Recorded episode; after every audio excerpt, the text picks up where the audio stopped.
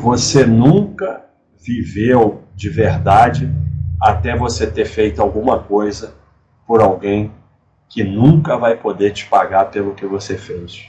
Baster.com mais de 20 anos de educação financeira e investimentos. A maioria das pessoas carregam rancor. O rancor te destrói. Não faz nada com a pessoa que você tem rancor. Destrói você mesmo.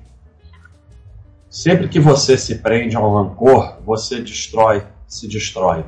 Não a pessoa a qual você tem rancor. Deixe ir. Se torne livre. A sensação de injustiça é, é ligada a isso faz mais mal do que a injustiça em si. Assim como o rancor, ele faz mais mal do que o mal que foi feito para gerar o rancor. Você não é obrigado a voltar a ser amigo, a ser bonzinho. Não. Mas você perdoa para se libertar e para viver em frente, para esquecer, colocar uma pedra e seguir em frente. Porque a vida é seguir em frente. A vida não é viver seus erros, seus problemas, seus rancores, seus prejuízos. A vida é aprender com tudo e seguir em frente. Para isso você precisa perdoar. E você precisa perdoar a si mesmo, porque na maior parte das vezes as pessoas não perdoam a si mesmo. Nós não somos perfeitos, nós erramos. Todo mundo erra. Se perdoa, perdoa os outros e siga em frente. Para ser livre, pare de reclamar e passe a agradecer. Reclamão é um escravo é um escravo da reclamação. E ele se junta a outros reclamões e vivem em função daquilo. E reclamar não traz nenhum lucro, nenhum benefício, não muda nada, não, não resolve nada, é só um objetivo em si, reclamar. Quando você passa a agradecer pelo que você tem, a sua muda, vida muda quando você passa a agradecer. Como está escrito aqui. Se você tem uma família que te ama, alguns amigos, boa saúde, comida na sua mesa e um teto acima da cabeça, você é muito mais rico do que pensa. Então, ao invés de reclamar pelo que você não tem, comece a agradecer pelo que você tem. E você vai ver que tem muito. E isso vai mudar a sua vida. E as coisas que você fica reclamando, é só você se afastar ou abstrair. Pare de fazer coisas que você não gosta, que você vai, papar, vai parar de reclamar delas. Se afaste. Duas armadilhas para evitar: se preocupar com o que eles pensam, pensar que eles se preocupam. Bota isso na tua cabeça. Não vem com, ah, não, minha mãe não está cagando para mim. Nada é 100% e bom, tem que ter bom senso. Esse tipo de argumento é uma prisão também você é o cara que sempre quer contestar, sempre quer achar um exemplo de exceção, isso é uma prisão também. Você precisa se libertar. É óbvio que algumas pessoas se preocupam com você, mas viver em função dos outros é uma baita de uma prisão. Se preocupar com o que os outros pensam é a prisão maior que existe. Tentar mudar os outros é outra prisão. Ninguém muda ninguém. Você tem que mudar a si mesmo. E que o tempo todo que você perdeu pensando no que os outros pensavam é uma total perda de tempo. Então, faz a sua vida, faz o melhor que puder, tenta melhorar e esquece os outros.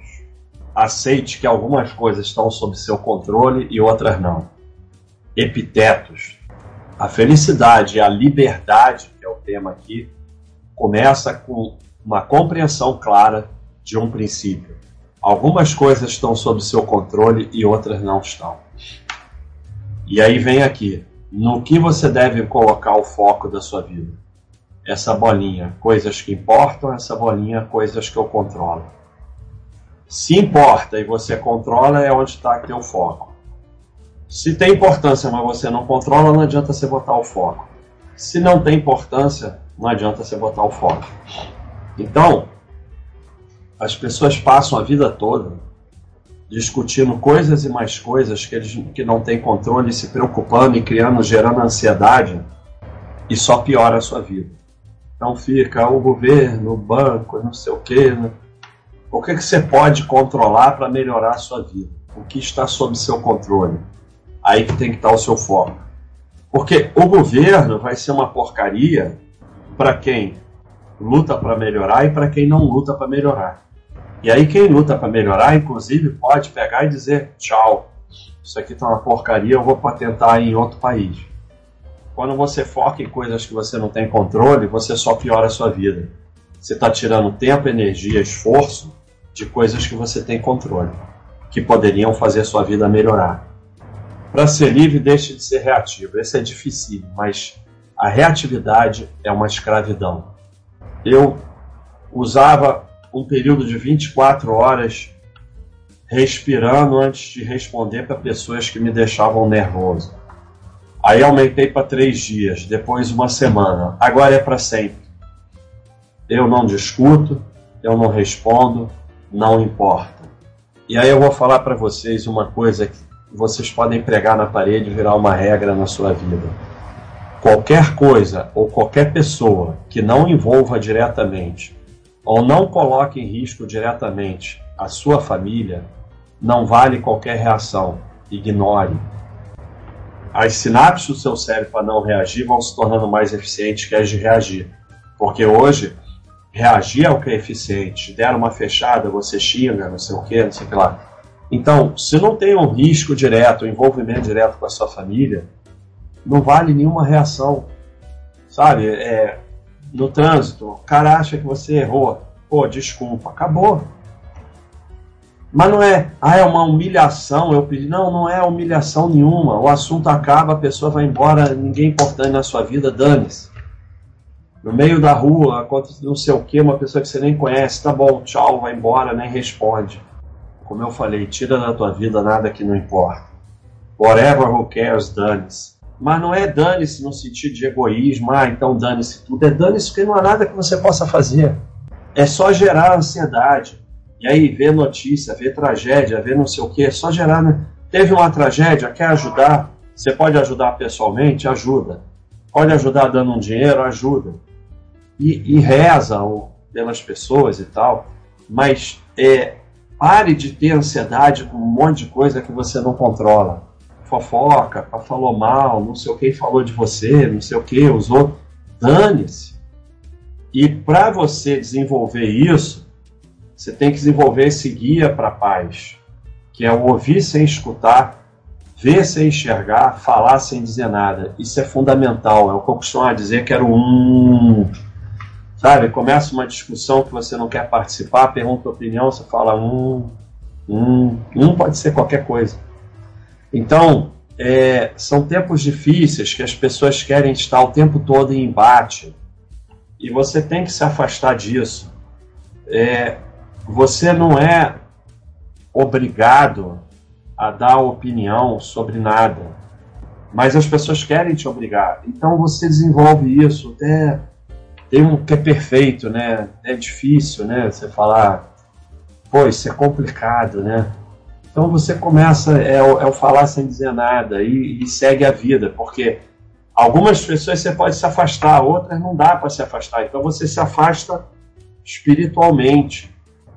O se desenvolver em todos esses sentidos leva a uma certa solidão, porque a grande maioria das pessoas está nessa mediocridade. Mas infelizmente é o que você tem que fazer para evoluir.